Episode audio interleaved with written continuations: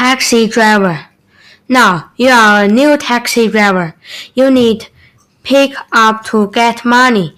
You need go to the section on time. You need drive on the road. You need see the traffic light. If the traffic light is green, you can go. If the traffic light is red, you need to stop. But if traffic light is yellow, you need to stop. Or you you need to drive fast. If you if if you a red that tasty on you need give that man in words. That man will pay you. If you're late, your money will gain some decent discount. discount. This is why they running so fast.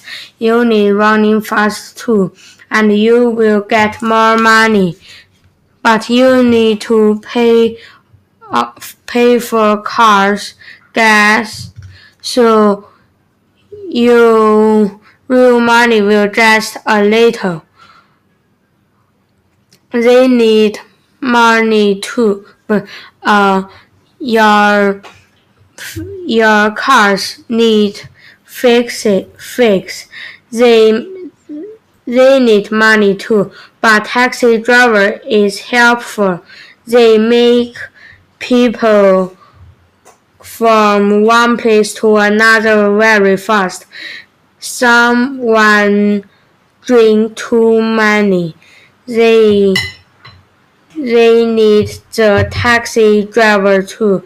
I often take taxi go one place to another. You often take taxi too, and we can talk with taxi driver. We have taxi driver.